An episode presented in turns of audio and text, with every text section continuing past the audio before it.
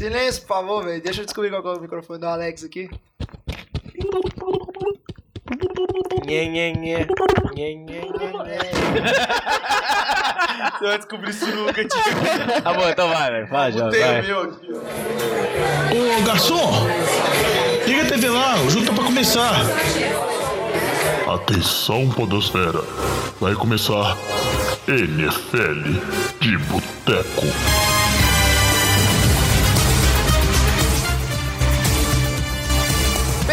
Bem-vindos a mais um NFL de Boteco, seu podcast sobre futebol americano. Eu sou o Thiago de Melo e estou aqui hoje de novo com o nosso time de especialistas, Diogão Coelhão, Boa, jovem. Antônio Lamba E e Alex. Alô, alô. Tô te ligando de orelhão. E hoje a gente tem aqui também um convidado especial, ele que é mais conhecido como aquele menino, o nosso fã número um, que manda e-mail em todos os programas. Nesse não mandou porque ele tá aqui pessoalmente, Vitor Oliveira. Aê! E aí, gente, prazer estar aqui nesse belo podcast. Tá nervoso Muita igual a gente emoção, tava? muita emoção. Ele tá nervoso igual a gente tava no primeiro que a gente gravou, você lembra, né? Não, Vitinho, relaxa, velho. O Jorge demorou uns quatro programas pra acertar a entrada de primeiro, igual foi hoje. Então você tá no negócio ainda, velho. Tá tranquilo, tô tá tranquilo. E no programa de hoje a gente vem aqui para falar com vocês sobre segundanistas. A gente sabe que o cara, quando ele é calouro na NFL, nem sempre vai ter um rendimento bom, ele tem muito que ele aprender, alguns saem mais prontos do, do college do que outros. Mas assim, muito se espera da segunda temporada de vários desses jogadores. Mas antes de entrar no nosso assunto principal, eu queria primeiro fazer um agradecimento a um patrocinador indireto nosso. Não é patrocínio com dinheiro, mas é o Lucas, primo do Alex, que patrocina a gente com um, um fone USB emprestado que a gente para gravar desde o segundo. Porque hoje é um programa muito especial, porque pela primeira vez a gente tem um microfone para cada um. Sucesso! evolução. Então finalmente não precisamos ficar aí um conversando com a orelha encostada na orelha do outro, né? Chupa, Jovem Nerd. Mas aí, seguindo em frente, então vamos primeiro dar um giro de notícias. Tem notícia? É, tem notícia, Diogão. A, a, a coisa fica meio fraca, as notícias vão, vão minguando, mas tem duas notícias interessantes que a gente separou para os nossos ouvintes aqui para informar e debater. A primeira delas, então, seria o que o Derek Carr, finalmente, né, depois de um- uma certa novela, ele assinou o contrato né, com os Raiders. Temos um novo multimilionário na NFL, né? O QB mais bem pago, o jogador mais bem pago da liga. Contrato de 125 milhões, 5 anos. Eu não sei, eu não consigo entender essa parte garantido, não garantido. O Lamba, que é o especialista nosso em finanças e estatísticas, vai nos Ah, é? tentar explicar. Não, você me prometeu isso, porque eu não consigo entender. Então, velho, assim, o contrato, o básico dele é o salário que o jogador recebe anualmente. Aí tem um bônus, que é a assinatura do contrato, né? E também tem outros bônus que o jogador pode receber. Então, o Derek Carr, os 125 milhões dele, tá dividido em salário anual, em bônus anual e em outros bônus. Tem alguns contratos que podem ter bônus específicos. A gente pega o do Marshall Lynch. O do, Marshall, Não, não, do Ed Lace. Ed Lace esse ano. Ele tá tendo um bônus por emagrecer. Acho que ele já recebeu dois bônus nessa intertemporada aí, porque ele atingiu uma meta de peso. Eu acho Então, que o assim- receiver do. Do. Do Carolina, Cara, Kelvin precisa- Benjamin. Ele, ele, Benjamin ele, ganha- grana pra caralho, né? se for tipo, uns 100 mil por quilo. Então, assim, o contrato pode ter variáveis que, assim, são quase infinitas. Mas o básico é isso: é o salário anual dele, um bônus anual e um bônus por ele estar no roster, né? Por ele estar na equipe dos 53 jogadores naquele ano. Então a gente pega o caso do Eric Carr, por exemplo. Ele, no- ele vai ter um bônus. O bônus dele é de 2 milhões e meio. Então, ou seja, ao longo dos 5 anos, ele vai receber cerca de 2 milhões e meio de bônus por ano. Bônus mais o salário dele anual também. E além disso, nos dois primeiros anos, ele tem um bônus ali para estar no roster dos 53 jogadores. Então, considerando o Derek Carr um quarterback titular, não tem nem discussão. Então esses, esse bônus dele, que é de 22 milhões e meio para estar nos 53 jogadores, é basicamente garantido, né? Então o salário anual dele ali que varia. Até um ponto que o Diogão tinha falado que antes da gente começar o podcast, O salário do Derek Carr, o salário dele, nos dois primeiros anos, no primeiro ano é de 5 milhões, no segundo ano é de 7 milhões. E a partir do terceiro ano é de aproximadamente 20 milhões. Por que será, né? Por quê? Curiosamente, Oakland Raiders, né, atualmente, a partir do terceiro ano do contrato do Derek Carr, vai estar em Las Vegas, onde a cobrança de impostos é bem menor. É praticamente zero, né? Então, assim, ele fez, vamos dizer, ele tá legal. Ele não fez nenhuma, nenhuma coisa ilegal aqui, não. Mas ele aproveitou bem essa mudança aí de localidade do Raiders pra pagar menos imposto. Ele tá só evitando que o governo pape uma parte dessa fortuna dele. Exatamente.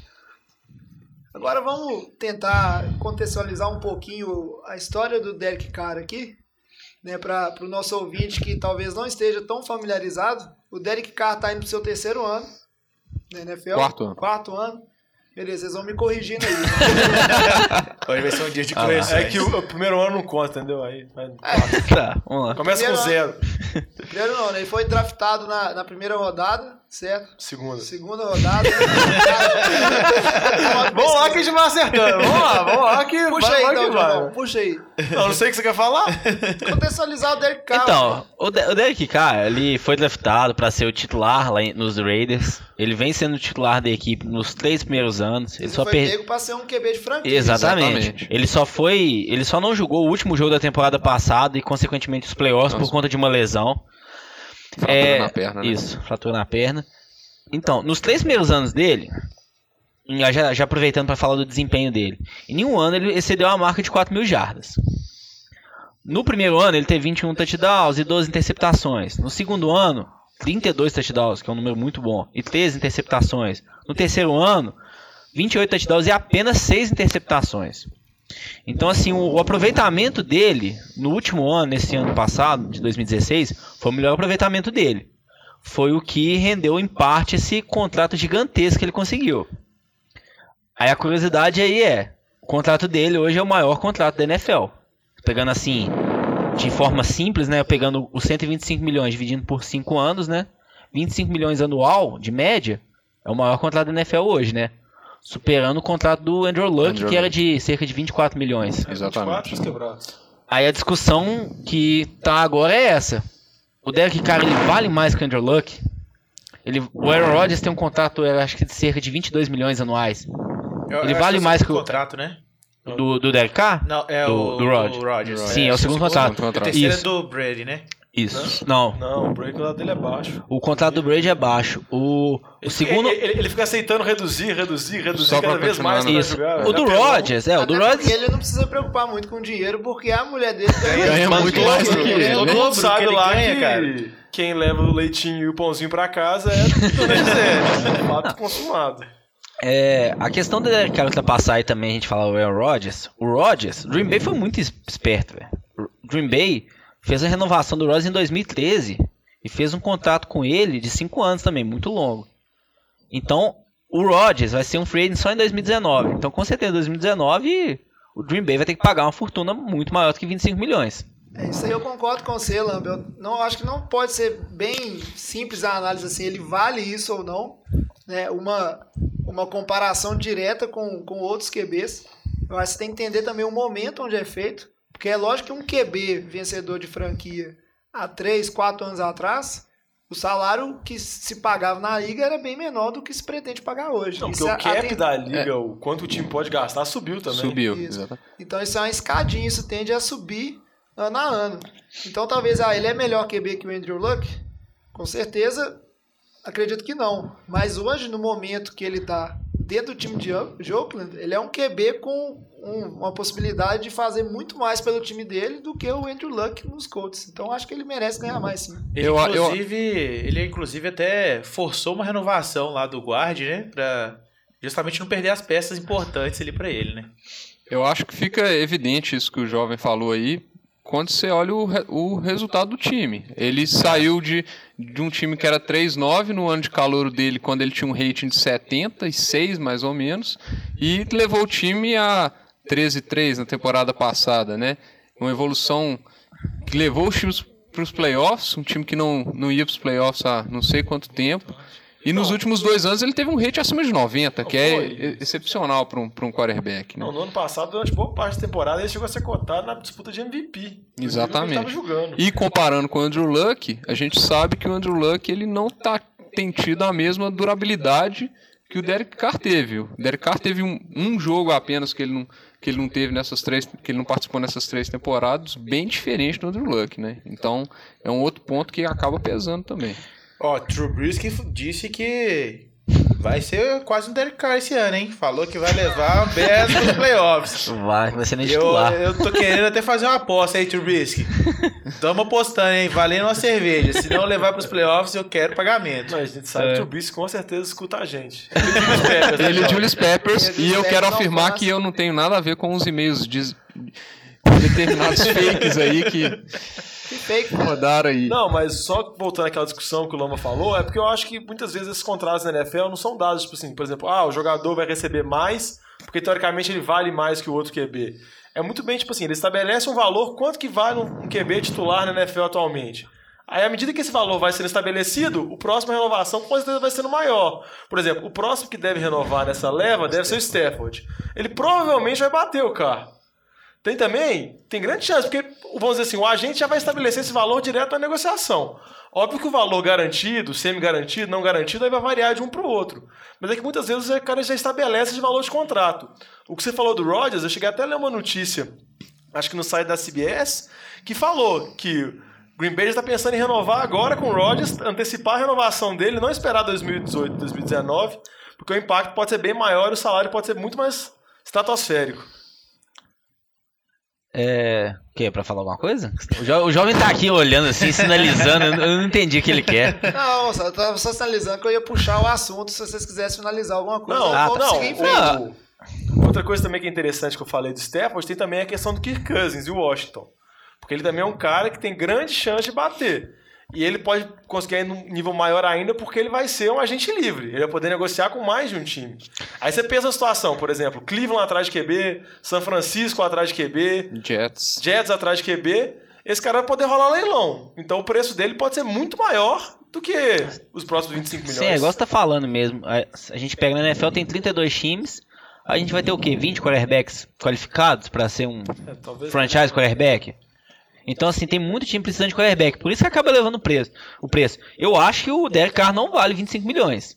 Mas com certeza ele chegou pra Oakland e falou: Eu quero 25 milhões. O Oakland não tinha como negar. Porque eles não queriam perder o Derek Carr. Mas eu acho que o preço dele não é justo, considerando que é um jogador ainda muito novo. Vem fazendo temporadas muito boas? Sim. Mas ainda não provou ser um jogador que pode. Um quarterback pode levar um time para ganhar jogos no playoff. Ó, eu acho que um quarterback que já anunciou que na linha de uma jarda vai entregar a bola pro Marshall Lynch merece 25 milhões sim. Não, um comentário muito útil. Mas só que eu discordo de você, Lama, porque eu acho que, tipo assim, na liga hoje, velho, quarterback vale muito. Ele define muito. Eu concordo. Entendeu? Eu acho que 25 milhões numa posição assim, eu não acho que é tanto em relação ao que eles pagam muitas vezes pra DE, corner. Eu sei que tem que ter um roster, eu sei que você tem que ter posições equilibradas, mas eu ainda acho que um QB ainda é muito. E isso, sei lá, você pode comparar em outros esportes americanos, velho. O Curry renovou agora mais de 200 milhões, velho. Outra comparação não existe, velho. Entendeu? Não, é- esportes diferentes, eu acho que não tem como a gente comparar. com você, mas isso mas, mas você pensa o impacto que um grande armador tem numa liga, ou um, um titular do basquete, ou um arremessador no beisebol, e você pega um QB na NFL. Ele é a posição mais importante do jogo, é a posição que mais determina. Então eu acho que ela tem que ser a posição mais bem paga. Mas só um exemplo então, pra fechar aqui, que o jovem tá ficando doido aqui. A última coisa. a gente pega. Mas o Derek Carr, 25 milhões. Ele ser o quarterback hoje mais bem pago da NFL. Ele é o mais bem pago porque ele foi que renovou por Foi o último. Mas acho que essa lógica não é, velho. Assim, Mas é o que a gente Mas é estabelece, assim que Lamba. funciona, Porque igual eu brinco, eu brinco com esse negócio de contrato, velho. Esses contratos atuais da NFL é tipo uma putaria. Porque eles têm mil cláusulas aleatórias e ninguém entende por quê. Porque, na verdade, eles favorecem três setores. Favorecem os clubes, que eles colocam várias restrições e eles conseguem quebrar esse contrato em vários momentos, se der errado. Favorece os agentes, que eles conseguem cada vez fazer contratos maiores. E favorece os jogadores, que na verdade são um bando de diva e querem quebrar o, o recorde ano após ano. Então é isso que acontece, velho. Vai estabelecendo o nível, o Rodgers estabeleceu, o Luck bateu, agora o carro vai bater. E pode esperar a temporada que vem, quando renovar com o Stafford, vai bater. tá, mas só pra fechar então. Você acha que o contrato do Luck foi ano passado? O Luck, você acha que ele é pior? O, o cara é melhor jogador que o Luck? Não, eu não acho. Então você acha que um contrato de um ano, de um ano, faz sentido ter uma diferença de 2 milhões anuais? Foi 2 milhões, não foi? Foi. O contrato do Luck é 24 milhões. O Não, do carro 25. Tá, 1 milhão. Não, Você você acha que o valor é o mesmo? Tá sendo basicamente o mesmo valor, Diogo. É o que eu falei com Antônio- você, velho. Você tá pagando o o mesmo tanto que o Drew Luck. Não, o que eu tô falando com você, eles não pagam pelo talento, eles pagam. ó, esse é um cara, um QB de franquia? Eles pagam pelo momento. Eles pagam cara. pelo momento, velho. E O que acontece se ele Tá, mas o carro cara então livre? não vale. O carro não vale 25 milhões. Não, a- a- o que eu tô falando é o seguinte: um QB Tá. titular de franquia vale 25 milhões? Pra mim, vale. Pra mim, vale até mais. Pensa, se, se o Oakland não renova com, com o Carr por 25 milhões, que, é o, que foi o valor pedido, o que que resta pra Oakland? Acaba, 25 milhões velho. é Acaba, muito. uai. Você, você vai, deixar, você vai Sacanagem. perder toda a evolução de time que foi pras playoffs, Lamba, cara. Lamba. É, você viu tanto que o Bem, ataque foi bom nos playoffs, né? É, foi foi excelente. O time Ah, Aqui, Lamba. Isso aí Fechou. se chama vida real. Nem sempre o melhor é quem recebe mais. Seguindo em frente, é necessidade. graças a Deus. Discussão boa, rendeu bastante. Vocês viram que o pessoal aqui ficou até meio exaltado no final, mas a gente precisa seguir com nossa pauta, senão a gente vai fazer um episódio de três horas que ninguém vai querer escutar. Uma a próxima notícia que a gente queria comentar é que foi o que? A semana passada, há duas semanas, num movimento um pouco que pegou todo mundo de surpresa, a equipe dos Chiefs demitiu o seu general manager. Bem na, na porta da temporada aí, né? É, é que é uma situação muito estranha, né? Porque o Andy Reid acabado de ser renovado. O Andy Reid foi levado por esse general manager. Logo depois de passar o draft, passar o frente, o general manager vai mandar ele embora. Tipo assim, é uma situação completamente atípica não usual. De uma franquia que todo mundo já considerava muito sólida, até muitas vezes subvalorizada, porque nunca ninguém bota fé e eles sempre ganham. Por exemplo, acho que, se eu não me engano, no último ano e meio, o Chiefs foi o time que mais venceu os jogos da temporada regular e vem consistentemente indo para os playoffs. Aí, de repente, de uma hora para outra, o GM saiu. Ah, eu acho que o justificativo pra isso é algum problema interno que ele teve na equipe. Eu acho que o desempenho da- do Kansas City dentro de campo vinha sendo muito bom. O time vinha fazendo bons drafts, boas contratações, que é mais o papel do, do GM.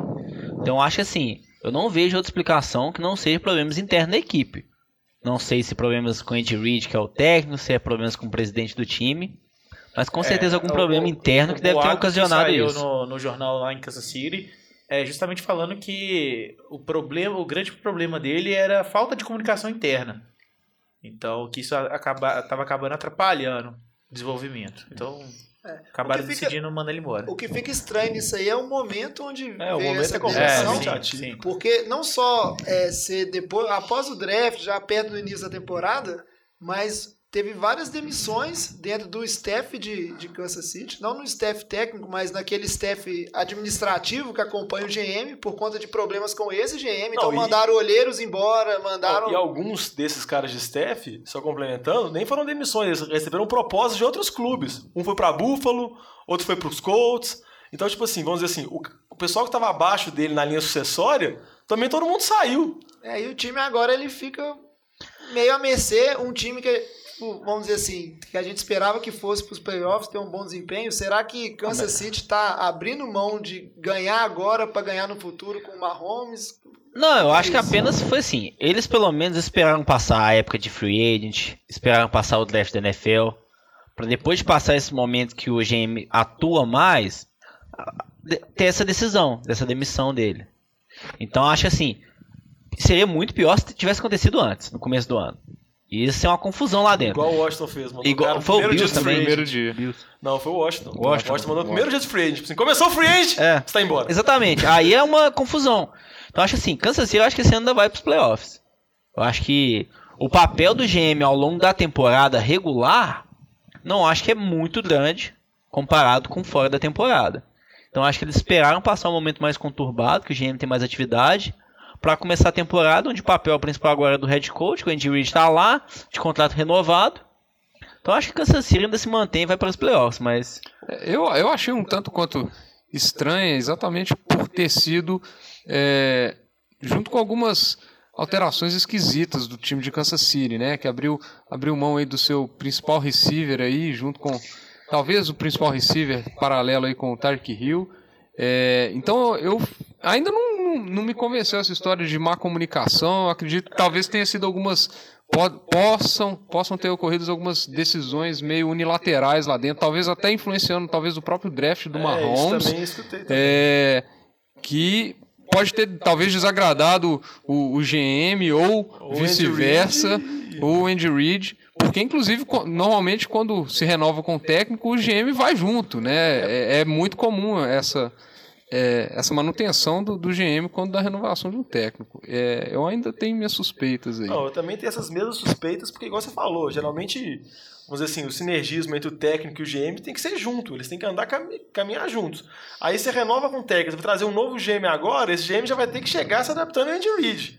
Porque se tiver algum problema, daqui a um ano você vai fazer o quê? Você vai mandar o Andy Reid embora, vai trazer outro GM? Aí a minha dúvida, que até quando a gente estava discutindo a pauta aqui e eu sugeri esse assunto, foi para pensar nessa off-season de Kansas City.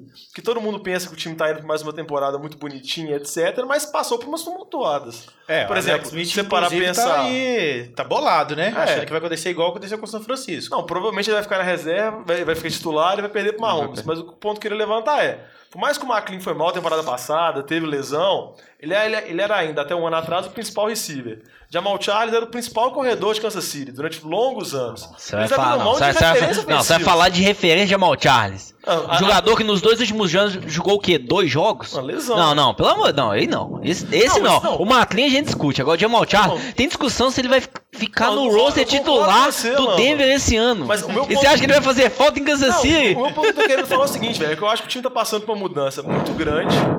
Um ataque que já não era um ataque ex- excepcional, e ainda passando por esse, vamos dizer assim, o que já era uma organização muito certinha, ainda tá passando por essa parte tumultuada. Ou você acha que Spencer Ware foi, ele foi bem temporada passada? Não. Mas eu não acho que o Jamal Charles vai ser nem um pouco melhor se o Jamal Charles conseguir ficar dentro do campo. Mas o Então acho que assim, que eu tô falando não é do do Jamal Charles, o que eu tô falando é a mudança. É uma Que? mudança brusca. De entendeu? mandar o running back embora, o running back nem tava não, é, jogando. não, você abre mão de muitas coisas. Aí, no- Muitas aí no coisas. draft, por exemplo. Running back aí, e um receiver. Aí, por exemplo, no draft, você poderia buscar uma posição pra ter um impacto imediato. Eles buscaram aí você back. foi. Não, mas falando na, no primeira rodada. Aí você foi e buscou um QB pra daqui a dois anos jogar. Entendeu? Um time que já era forte. Então, a minha dúvida é: Kansas City tá querendo ganhar agora ou tá apostando no futuro? Ah, sim. Entendeu? entendi. Ele tá abrindo mão do presente deles, que eles pensaram, ah, com esse elenco que a gente tem, a gente vai aos playoffs, mas não dá nada. A gente já viu que não chega.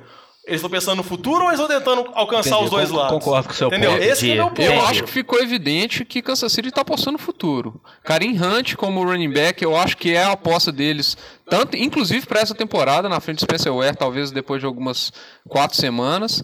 É, Tarek Hill é um, foi um- um- uma sensação como, como calouro é, na posição de receiver, embora eu acho que vai diminuir os papéis dele, tanto no jogo terrestre quanto no- na parte de, de retornos. E o Patrick Mahomes é um, um cara que eles estão apostando no talento que e braço que o Alex Smith não tem, todo mundo sabe disso. É, eles não vão ganhar em playoffs com a ameaça de passes de 10 jardas. Eles, eles não vão conseguir avançar, mesmo que tenha uma consistência na temporada regular, no, no momento clutch, é, de definição, talvez de, de viradas, eu acho que Kansas City não é um time que, que hoje tem esse potencial. Eu só acho assim que Kansas City, eu acho que eles não estão chutando balde agora. Eu acho assim, eles estão pensando no futuro também. Pega como exemplo o Green Bay. Green Bay quando draftou Aaron Rodgers. Quantos, quantos anos que o Aaron Rodgers ficou no banco? Foram dois ou três? Não lembro. Eles tinham o Brett Favre. Então assim, eles Green Bay naquela época não chutou o balde, né? Eles já vão, vão pensar no futuro, que daqui 3, 4 anos a gente precisa... É diferente, que o Brett Favre vai aposentar. O Alex Smith não vai aposentar, mas o Alex Smith também não é um quarterback que talvez vai levar o Super Bowl. Mas eu acho que eles não estão chutando o balde agora. Não, Eu acho que eles têm esperança de ir para os playoffs e ver o que, que acontece. Mas, Mas você não não acha estão que um time que tem que pensar no futuro, como as movimentações deles indicam, sem chutar o balde, eles têm que ter um GM? Eles têm que ter um GM planejando isso desde Ah, não, o início? sim, mas aí eu não falando, sei qual que é o Você tem que problema olhar o cenário Entendi. geral, entendeu? Não é olhar só o Jamal Charles saiu ou só o McLean. Você tem que olhar toda a off-season de Kansas City. E aí o que, do- que isso significa, entendeu? Dois que, onde que eles meses não caras mandam chegar? o GM embora. O que eles querem chegar faz sentido pelas movimentações que eles fizeram? Esse que é meu ponto. Olha, eu só sei que todo mundo aqui que discutiu a AFC apostou no Kansas City ou para ir para os playoffs ganhando a divisão ou pegar um wildcard e eu acho que talvez a gente vai errar essa aposta. Mas por isso que eu falei que a gente fazer palpite em, num ano antes da temporada começar dava ruim. É problemático. Mas para quem reclamou que tinha poucas notícias, né, no, no início do episódio, eu acho que a, a gente até rendeu bem Mas vamos seguir para nossa pauta principal, que é falar dos segundanistas. E vamos começar pela posição, acho que a queridinha da maior parte dos torcedores, que são os quarterbacks. E aí a gente tem uma situação muito interessante nesse, nesse ano de 2017, que a gente tem uma gama é, grande. São aí um total de quatro ou cinco quarterbacks, são quatro, né? Se eu não me engano, que estão bem cotados, né? Alguns na corda bamba, outros que estão vindo de uma temporada fantástica no ano passado, como é o caso do Dak Prescott, mas são QBs muito interessantes de, de se assistir. E aí, o que vocês têm para dizer desses quarterbacks aí?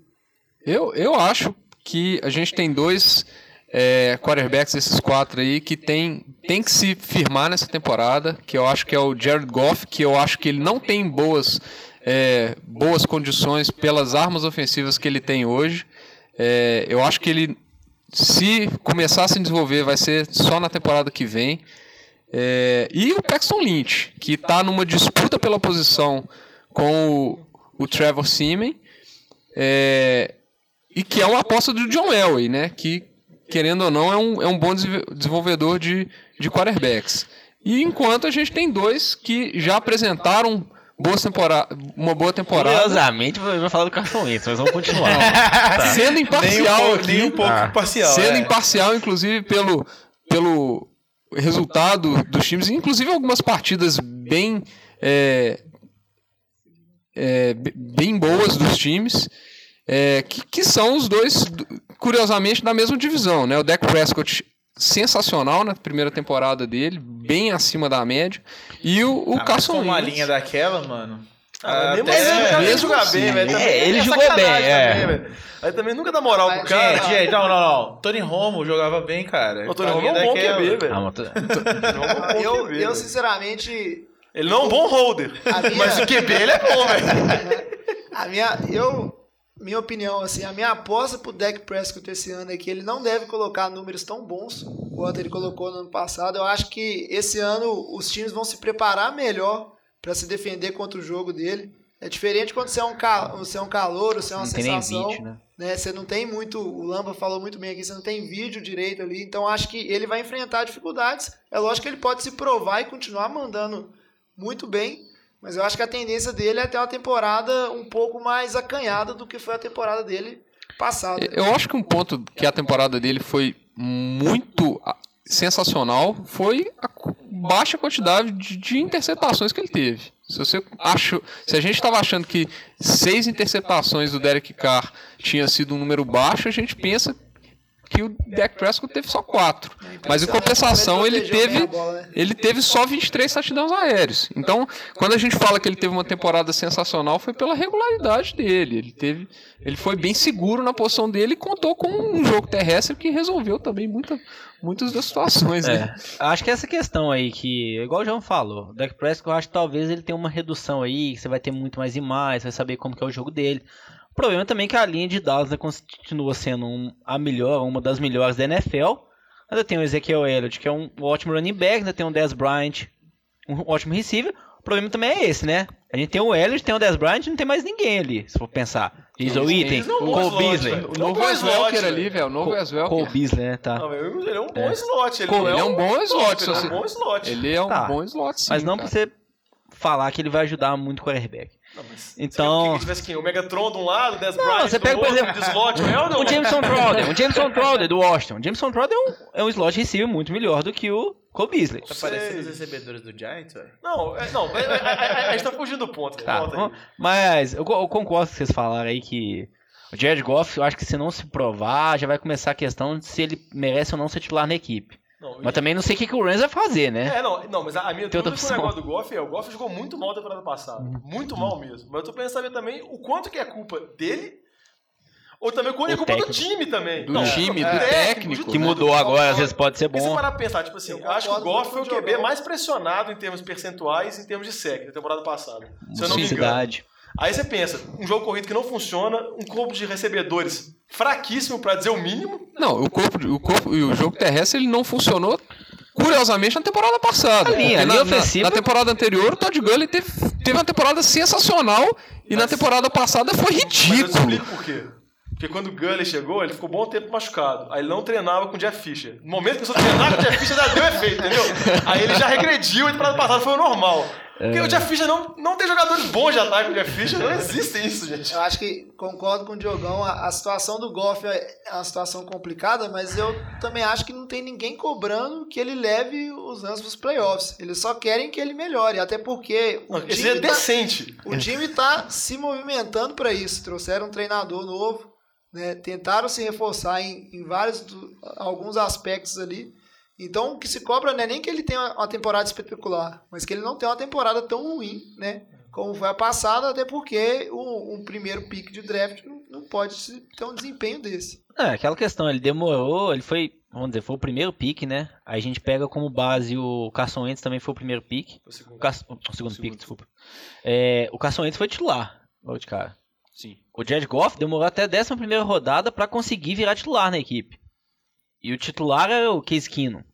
Então assim, não é que não é que tinha uma competição muito boa ali, velho.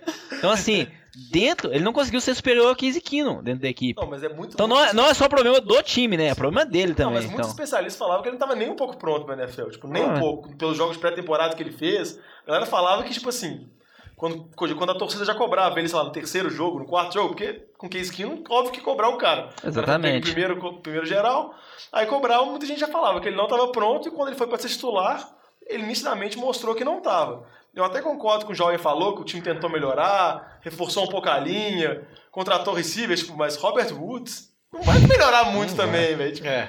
complica a situação dele. Agora, Pro caso, por exemplo, do Wentz, que já deu uma melhora bem considerável. Ele já quase não tinha arma na temporada passada e agora com Wentz Ocean é Jeffrey, Jordan né? Matthews. Ano passado. é, Jordan Zach Matthews. Torrey Smith. Torrey Smith. Entendeu? Ele já tem um corpo de recebedores bem maior agora. Que não dropa bons bola. Pra tentar ajudar, não é a Galô, a Galô é o ídolo do Vitor, eu- o garoto que ele mais gosta do mundo. Melhor. Um Agora, belo dropper. O, o Wentz, ele vai ser obrigado, acho que essa temporada, a conviver com um tipo de pressão que ele não teve que conviver temporada passada, que é, é esse holofote muito forte que tem em cima dele. Eu vejo que ele, nessa pré-temporada, já está se tornando um dos queridinhos da mídia ali. Muito se fala que ele está evoluindo, que ele está treinando bem e que ele vai ser um QB de elite. Então tem que ver como é que ele vai se comportar frente a essa pressão, assim, do que, que se espera dele, né? Inclusive, essa semana saiu um, no próprio site da, da NFL um, um artigo sobre potenciais Hall da Fama. Nossa E já senhora, a galera dramatiza também, viu? e já incluíram Galera, não exagera, não, É né? um, Eu vi isso. é um exagero, mas é, é, é interessante ver. Exagero, o- mas é um bom exagero, né? um- é um bom exagero sempre, mas é, é- eu acho que muito deve, principalmente da postura que ele, tá- que ele tem tido frente ao, ao ataque do time. É, e assim, dentro dos vestiários mesmo, como capitão, ele tem tido muitos reportes positivos, inclus- inclusive do Alshon Jeffrey, que, já, que chegou para essa temporada já falando desses pontos positivos do. Ah, mas essas notícias eu não gosto Wentz. muito delas, velho. Porque você já viu, na, quando começa, antes de começar a temporada, todo mundo tá melhorando, todo mundo tá legal, o ambiente tá ótimo.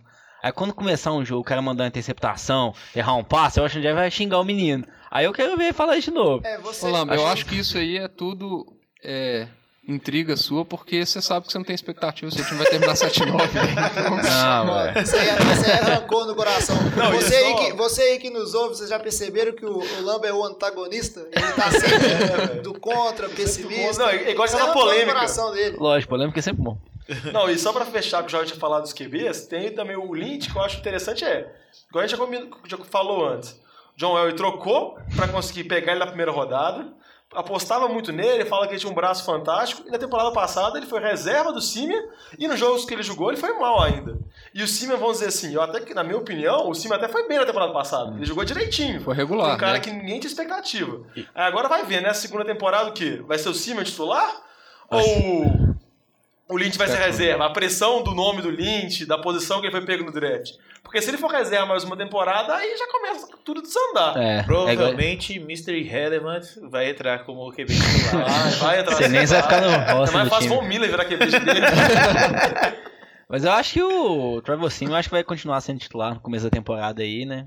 Mas Só se ele jogar mal que talvez eles voltem e coloquem o Paxton Lynch mesmo. Não tem batalha- expectativa nesse primeiro momento do Paxton é Lynch ser titular, não. É, tá Não, é, aberto, as- mas acho que o. As notícias O Simeon tem uma as- vantagem, né? Dos treinos falam que nesses treinos que tivemos antes, que estavam, vamos dizer assim, 50-50, 50-50, em termos de, de jogadas para cada um, para ver que é totalmente indefinido. Eu também acho que o Siemens sai na frente pelo que ele jogou temporada passada.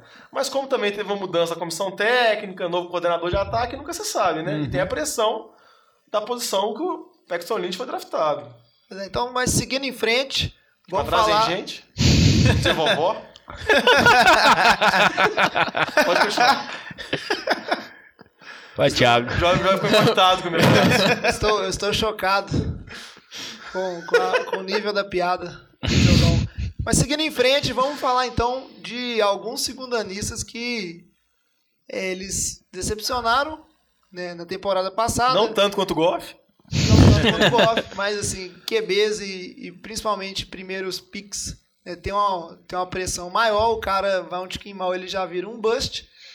Mas teve um pessoal aí que ou não correspondeu, e aí se justifica ainda em tá aprendendo o, o nível de jogo que se exige na, na NFL. E o pessoal aí mesmo que sofreu com lesão. Então vamos falar dessa turma aí, o que, que a gente espera deles para essa temporada. Não, desses aí com lesão, eu acho que são dois receivers, os dois draftados na primeira rodada, que um nem jogou, que foi o Josh Doxson, que agora tem, vamos dizer assim, ninguém sabe se ele vai ser titular, Washington, qual a posição dele, que já que teve uma mudança brusca no grupo de receivers lá. É, ele, ele foi pego no draft, assim, sendo cotado pra ser aquele que eles chamam, né, go, go to go É. guy, né? Assim, ser o receiver número um da Esse equipe, né? número um da equipe. Mas é que, cons- em compensação, os caras investiram no Terrell Pryor, Pryor. Crowder foi bem temporada Foi passada, tem bem. o Jordan, Reed, o Tyren, que geralmente é a arma mais, assim, que é a arma mais querida do Kirk Isso. Cousins. Vai saber, o Doxson que ficou fora a temporada passada inteira, onde que ele vai entrar? E outro também, o Coleman, que começou bem em Cleveland e agora vai ter seu segundo ano. Não sabemos quem vai arremessar bolas para ele, mas ele vai ter oportunidade. É, o Corey Coleman até começou bem a temporada passada, se não me engano, os dois, três primeiros jogos dele. Só que depois ele teve uma lesão, não lembro qual que foi agora, ficou fora boa parte da temporada. Ele voltou na segunda parte da temporada, só que aí tava aquela confusão de quarterback Cleveland e nunca mais voltou a jogar bem. Sempre teve confusão de É. quarterback. Tem uns 10 anos que ele já Mas acho que pelo menos no começo tava um QB ruim só. É, Aí depois, Griffin, aí nome. depois na décima rodada ali, esse. Aí da décima rodada ali eram dois, três muito ruins que não sabia quem que ia jogar cada semana. Então ele não voltou a jogar bem. É, eu acho que pela distribuição de targets que a gente deve ter em Washington, eu acho que o, que o Doc, Doxson deve ter poucas chances de ter um, um, um grande papel nesse ataque é, do Redskins, diferentemente do, do, do Corey Coleman. Eu acho que a expectativa com a saída do, do Terrell Pryor para ele ainda é, é melhor. É, em, em relação a targets, eu espero aí que ele, que ele tenha talvez em torno de 60 targets no ano, 70 targets. E o Kenny Britt agora lá, né? Foi bem temporada passada. Foi bem na temporada passada, mas, Mas eu pro acho nível que Kenny Britt, né? pro nível Rams, né? Aí tem todo ponderar. É, eu acho que a gente. O Terrell Pryor assinou um contrato só de um ano com o Washington. É, é tipo um contrato pra ele se provar, mais ou menos Exatamente. os moldes que o Jeffrey assinou com o Eagles. Então, até pode ser uma estratégia do Washington também. Ah, o que, que o Doctson vai consegue fazer, fazer esse ano pra ver se a gente mantém ele, que é um contrato de calor ainda, que é muito baixo, ou se a gente vai ter que renovar, por Renovar exemplo, com o Terrell Pryor, um contrato mais alto. Exatamente. Então acho que eles ainda têm uma esperança que o Dogson pode se tornar um bom receiver ali pra equipe. E também torcerem pro Jordan Reed não machucar muitos jogos, porque ele vai machucar. Mas também tem, tem um receiver também que conseguiu ser pior que esses dois, né? O famoso receiver draftado pro Minnesota, lá com o Treadwell, que conseguiu uma recepção na temporada. 15 jardas, eu conferi esse programa. pra não errar. Uma recepção. Ele jogou nove jogos, um como titular e uma recepção. Acho que foi pego no pique 23, velho. É sério mesmo, é impressionante. Isso É, daí Mine- é- Minnesota é porque- tem um, um retrospecto de escolher receivers muito boas, né? Que começou com o Codarel. Patterson, que como receiver não fez absolutamente nada na NFL, e agora lá com o Treadwell. Não, mas né? esse foi impressionante, porque, tipo assim, um se dá um desconto de lesão, outro nisso, aquilo. Mas ele, pelo que eu saiba, não teve. Não teve Não. nada. Foi realmente ruindade mesmo de nem conseguir jogar num corpo de receiver de Minnesota que nem é grandes coisas. É, que é baseado em Stephen Diggs e Adam Thielen. Que, que Kyle Rudolph. Kyle Rudolph, que vamos falar assim, não tem muita. comp- a competição não é tão acirrada assim, não. Tá Agora, nivelada por baixo. Um jogador que ele perdeu a temporada passada inteira por causa de lesão, aí eu não sei se ele tá no radar de vocês, eh, mas eu gostaria de mencionar ele aqui. É o, o linebacker dos Bills, o Red Red, Ragland. Que é, muito se fala dos linebackers de Alabama, né? Que é, o, é um college que forma defensores já prontos para NFL. Tanto que o, o linebacker drafa, dra, draftado pelo, pelos 49ers esse ano lá, o, o Ruben, Ruben Foster, Foster. já tem todo um hype em cima dele.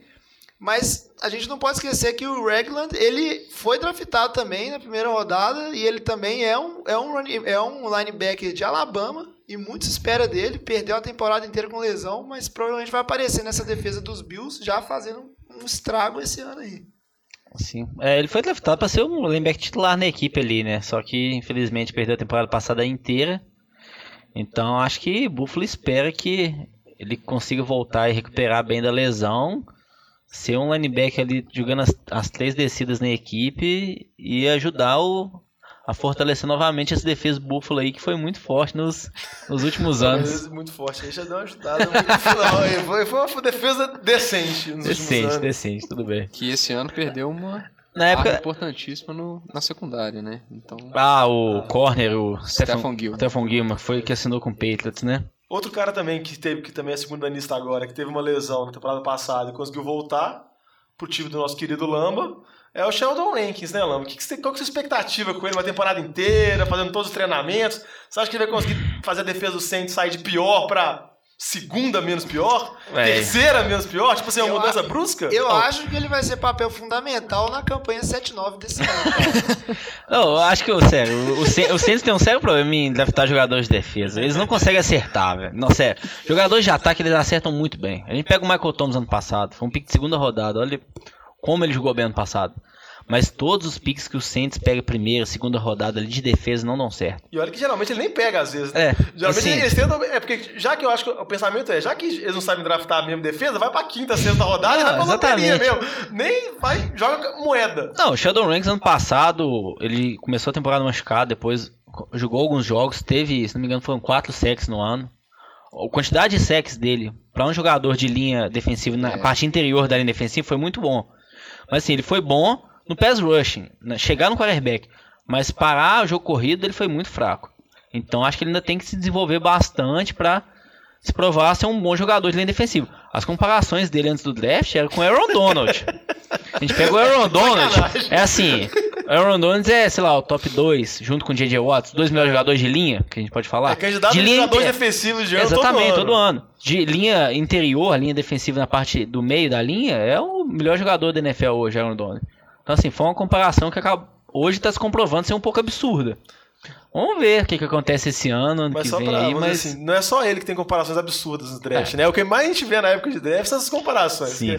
Porque A, a, gente vê na primeira rodada, só tem comparações com o Hall da Fama. é, Mas é, seguindo em frente.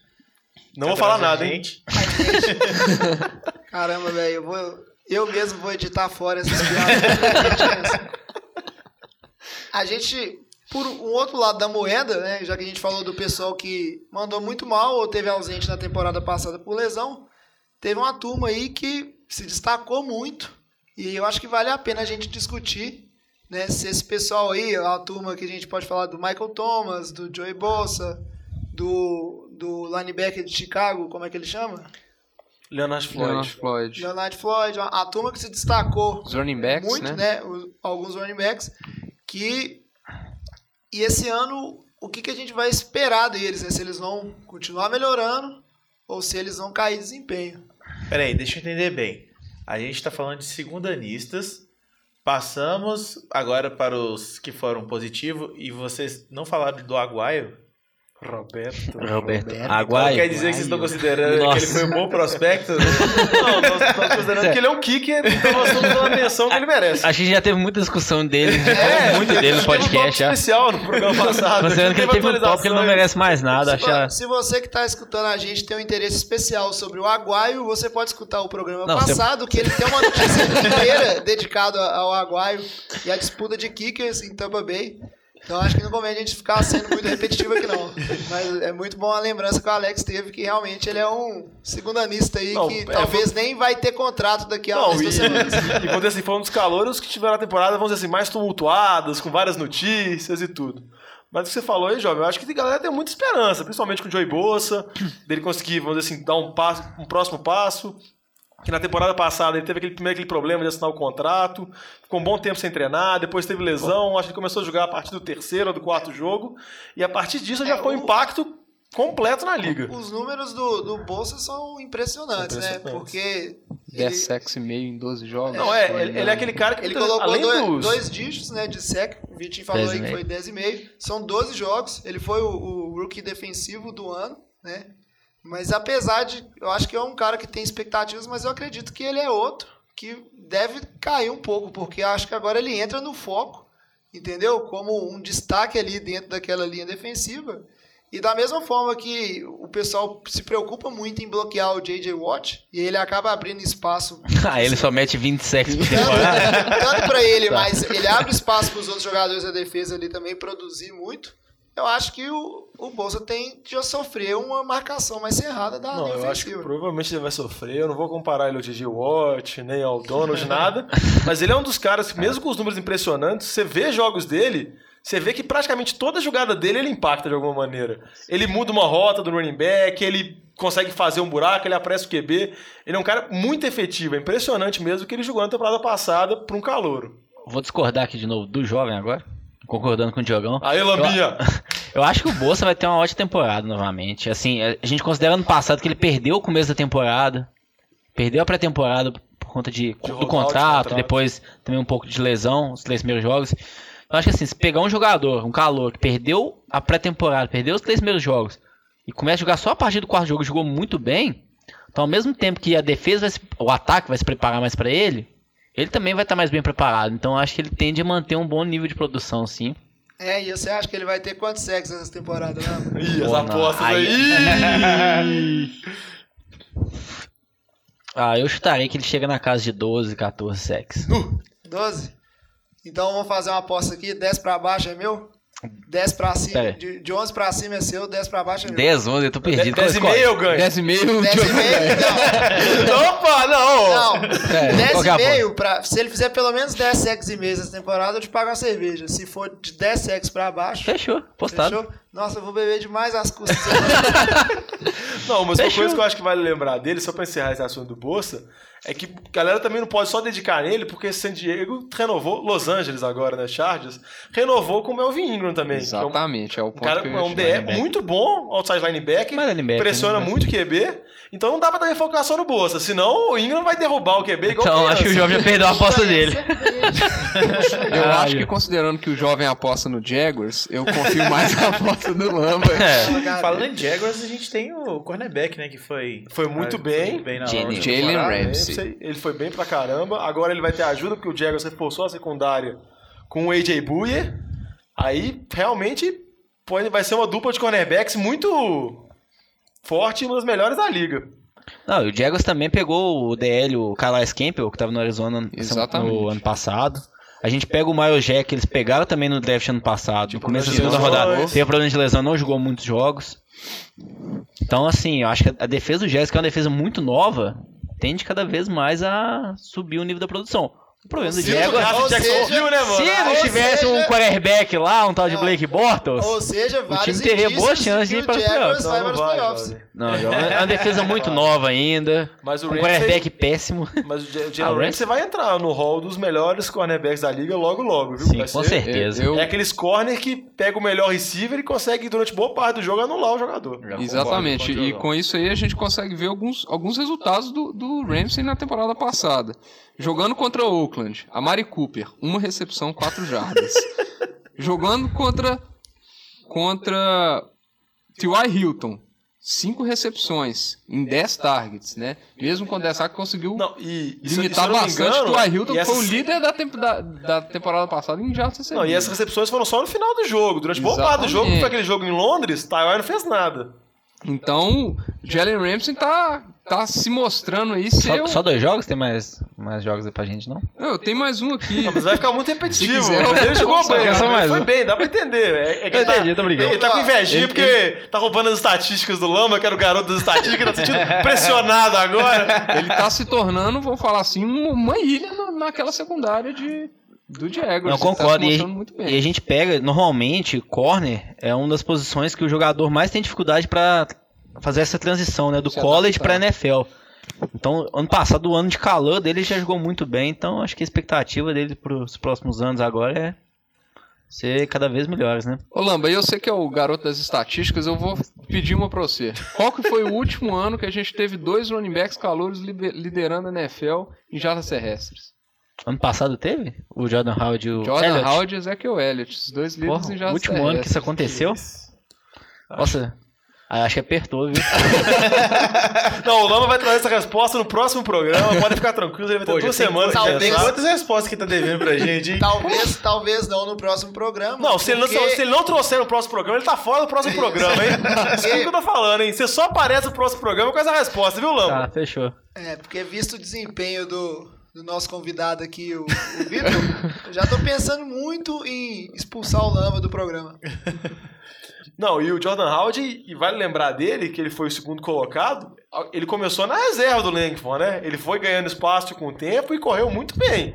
Ele é uma das esperanças de Chicago de conseguir fazer esse ataque, que aparentemente vai ter sérios problemas, conseguir ser um ataque decente. Mas a dúvida é, será que você acha que ele vai conseguir repetir o desempenho que ele teve temporada passada? O Howard?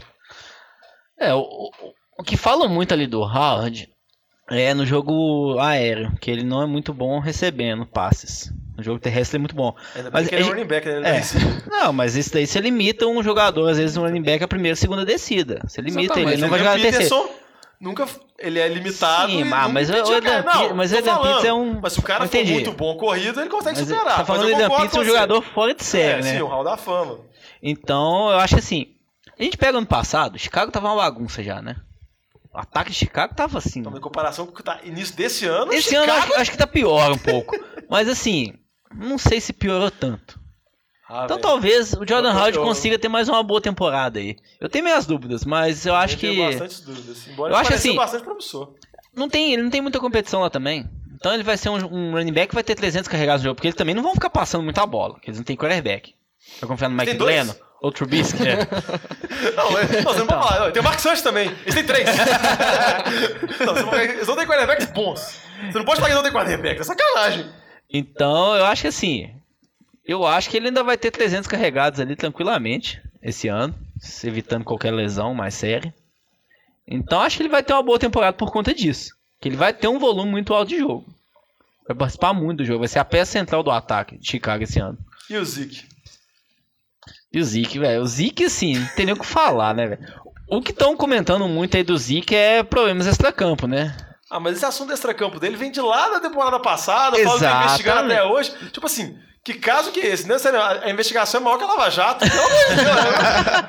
Ele teve ou não um problema de violência doméstica contra a menina, velho? É, Mas assim, é, vamos imaginar, a gente pega outros jogadores aí, uns tops da NFL, David Johnson.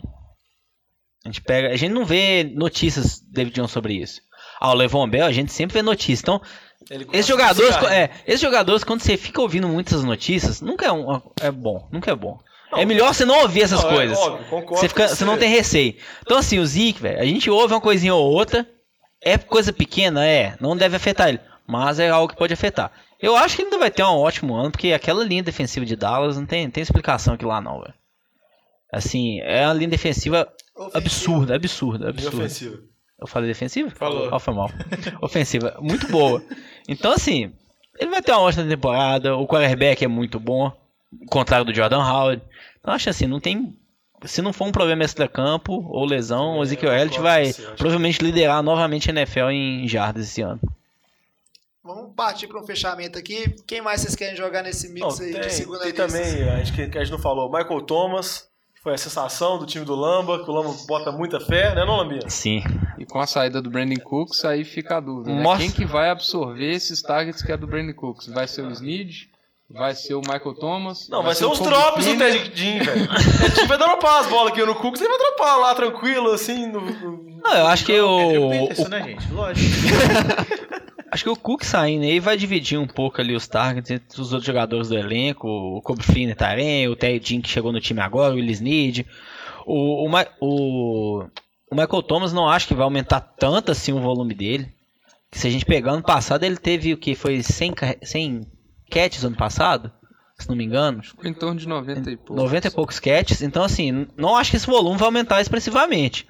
Ele teve 92 recepções ano passado, assim, 1.100 jardas, 9 touchdowns. Eu Então, não acho que esse-. É, ele, eu acho que ele acredito que talvez ele possa chegar talvez em 110 recepções. Então não acho que vai passar muito disso. Touchdown, ele teve 11 touchdowns, 12. Pode ser também. É Porque o é muito físico. Mas ano passado ele foi muito, teve muitos targets na red zone, assim. Não, o é. Drew Brees teve muito target nele. A defesa vai ficar mais preparada para ele esse ano. Você não tem mais o Brand Cooks que distraía muitas defesas. Então eu acho que ele vai enfrentar agora o corner número um dos outros times.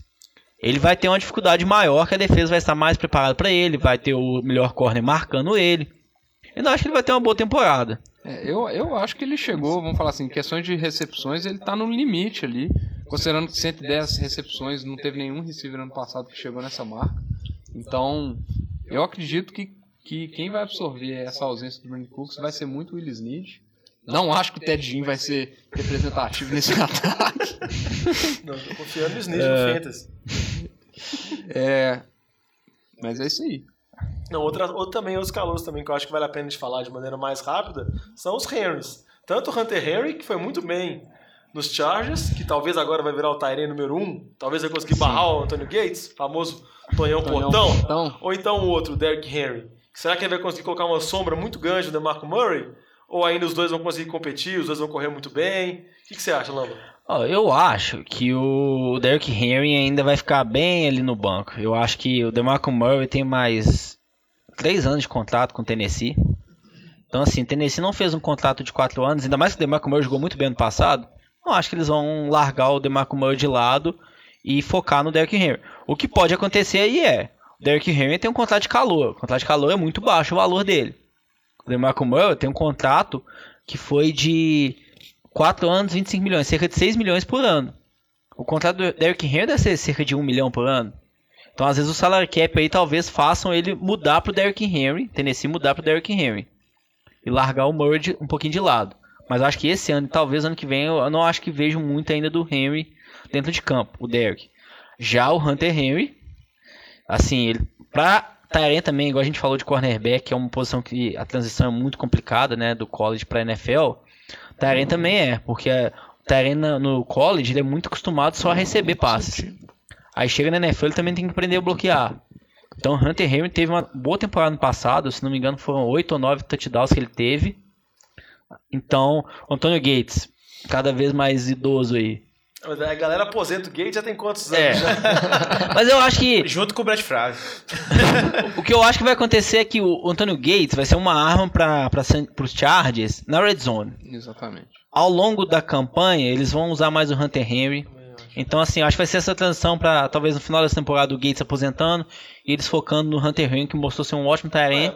Seu. Muita gente brinca que se o Gates tivesse conseguido uma recepção de TD a mais na temporada passada e tivesse batido o recorde, provavelmente ele teria aposentado nessa. Então ele voltou pra tentar bater o recorde e... Exatamente. Só uma curiosidade é que Hunter Henry entrou na NFL esse ano, no Maiden. tá, foi, inclusive com um, bons status. Não, a temporada dele no passado foi muito boa pra Tyrant. É um, oito touchdowns.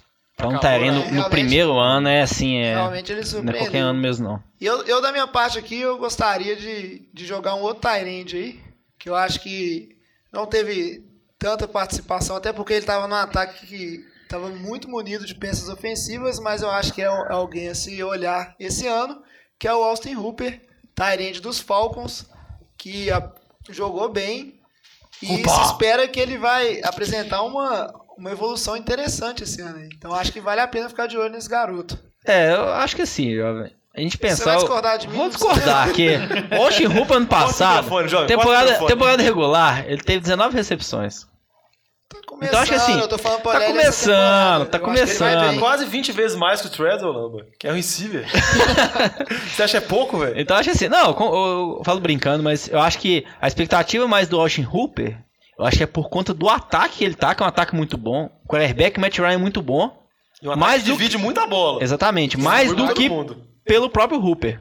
Então acho que assim, eu acho que por conta do ataque, eles têm uma expectativa que ele possa ter uma boa temporada. Que o Matt Ryan, a gente sabe, ele adorava o Tyrant. A gente vê o Tony Gonzalez, quando ele jogava com o Tony Gonzalez, assim, eram temporadas muito boas. Então acho que eles têm a esperança do Hooper ali ter um salto de produção mais por conta do ataque e do QB do que por ele próprio. Mas a gente até pega como curiosidade, no, no Super Bowl, ele foi o receiver do Falcons que mais teve target naquele jogo. Então, a gente pegar o jogo mais importante do Falcons na temporada, ele foi o que foi mais targeado aí, deu teve mais final, alvos. né? E não deu muito certo, né? É justo. Mais alguém que vocês querem colocar aí? Eu acho que um, um, um último, talvez pra fechar aí, que tá se criando uma, uma hype em cima dele é, nessa temporada, é o Paul Perkins, que eu não consigo entender muito.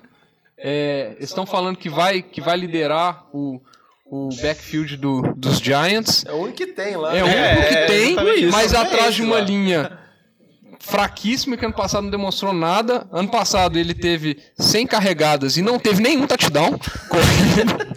Então, é, eu tenho minhas dúvidas do que, que vai ser esse, esse jogo terrestre do, É, e dos fora, que, Giants. e fora que assim, né? Eles amplificaram o jogo aéreo, mais targets melhores, né? Mas é, é muito Marshall, nisso como é que você, como é que você né, trabalha com, com o jogo terrestre, que não vinha grandes coisas. Então a expectativa é, eu acho baixa, inclusive. Pois é, da- do- pois do é Alex, mas é, é justamente, o- vamos dizer assim, os entusiastas do, do Paul Perkins, eles apostam justamente nesse fato que o Paul Perkins vai ser o homem esquecido no ataque dos Giants. Que os Giants têm tantas armas é, ofensivas no jogo aéreo que esse jogo terrestre ele vai ser mal marcado e por isso o Paul Perkins ele deve receber várias jogadas ali. Não, ele, o que a gente está discutindo aqui, ele vai ter a oportunidade. A oportunidade ele vai ter, com certeza. Ter mais de 10, Porque não 15 tem ninguém mais no time, né? Resta saber se ele vai fazer alguma coisa com isso, entendeu? Essa é a grande dúvida dele, mas aparentemente, por início de temporada, é o que o Giants vai apostar. É. Então, beleza. Vamos fechar a conta aqui, passar a régua nesse episódio. É, se você. O que, que é que eu tenho que falar agora mesmo? Não, você tinha que poder avisar nossas mídias sociais. Ah, é. ah, Facebook, isso é verdade. Não, você não vai fazer um comentário É dos verdade. e-mails. Infelizmente, Poxa. eu gostaria de estar comentando uns e-mails, mas dessa vez não vamos ter momento chucolamba. Vocês Eu, po- eu deixaram. posso falar chupa tigo? Não. Chupa jovem? Não? Você- vocês É o deixaram momento o chupa-lamba por um Lamba, motivo. O antagonista do podcast, ganhar. Tá 2x1 pra ele, não recebemos. Até porque o nosso fã número 1 um tá aqui presente no podcast hoje. Então Mas ele ler o próprio e-mail seria excelente, imagina. Não, mas eu podia estar lendo o e-mail do Julius Peppers, né? Mas se você quiser entrar em contato com a gente, o nosso e-mail é nfl de boteco, boteco com u, arroba gmail.com. Fica à vontade para mandar o seu feedback, a sua sugestão, o seu comentário sobre esse episódio, que aí no episódio que vem a gente vai ler aqui, vai comentar. O Diogão vai puxar o saco do seu time. Vou falar bem, se for pra falar bem, entendeu? E você uma acha a gente idônea. tanto no, nos agregadores de podcasts quanto no Facebook, a nossa página SoundCloud. no Facebook e no SoundCloud.